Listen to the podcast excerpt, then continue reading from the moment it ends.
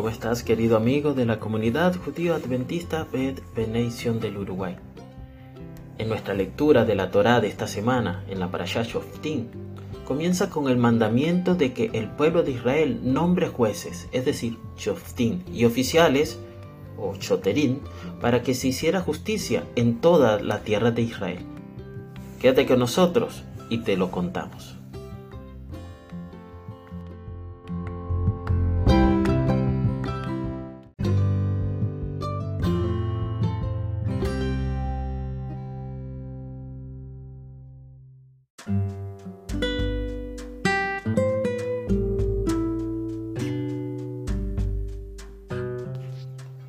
La Parashat Shoftim es la cuadrigésima octava porción semanal de la Torá en el ciclo anual judío de lectura de la Torá.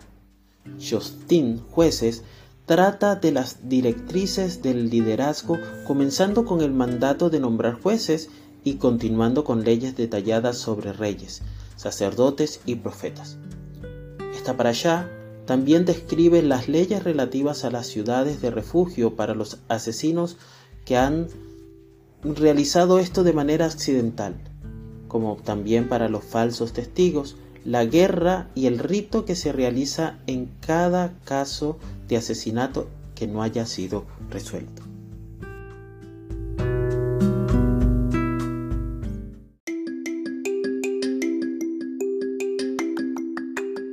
El llamamiento a la justicia se anuncia célebremente como Sedek Sedek Tirtov, justicia, solo justicia debes perseguir. Allí el versículo 20 del capítulo 16 del libro de Devarim dice justicia, solo justicia debes perseguir para que vivas y heredes la tierra que Adonai tu Dios te está dando.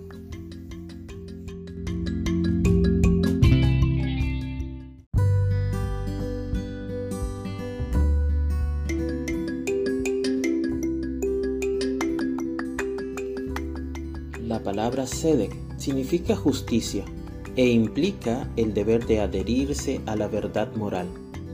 A lo largo de la porción de la Torah predomina el tema de la justicia social, ya que se definen las características éticas para los jueces, así como también para los ancianos, reyes, profetas y sacerdotes.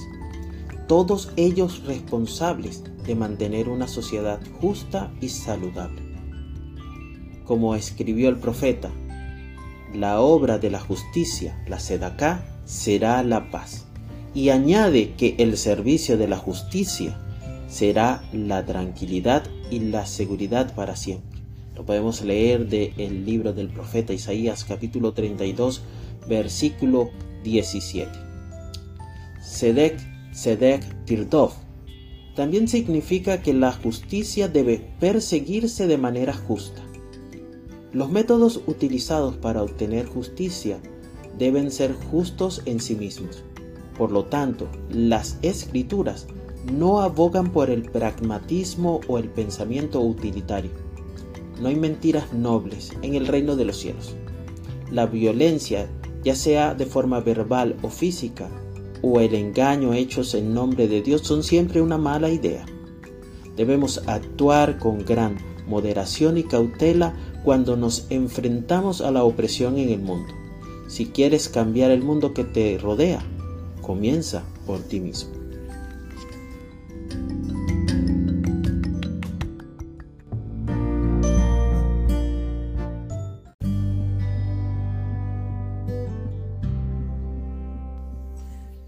Este Shabbat es especial porque leemos la Parashá Shoftim, la Parashá que precede al inicio del mes de Elul. El pueblo judío tiene un complicado calendario que es en parte solar y en parte lunar, con un año de 12 meses y de vez en cuando un año de 13 meses.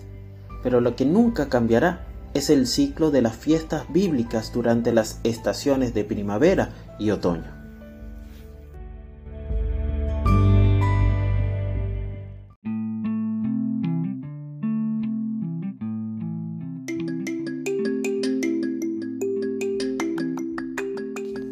En el calendario judío actual, el mes de Lul es el último mes antes de las fiestas otoñales de Rosh Hashanah, Yom Kippur y Sukkot. Hablaremos de estas dos fiestas, Yom Kippur y Sukkot, en las próximas semanas, por lo que es importante recordar que la fiesta de las trompetas es llamada hoy por el pueblo judío Rosh Hashanah, que significa cabeza del año o primer día del año nuevo.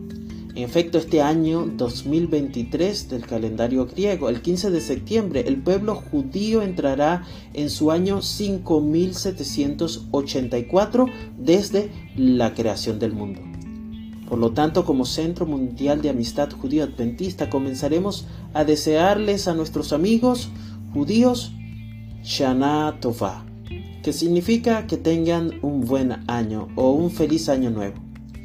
Así que invitamos a cada uno de ustedes que nos escuchan que podamos compartir estas hermosas palabras de felicitación a nuestros amigos judíos por este año que va a iniciar.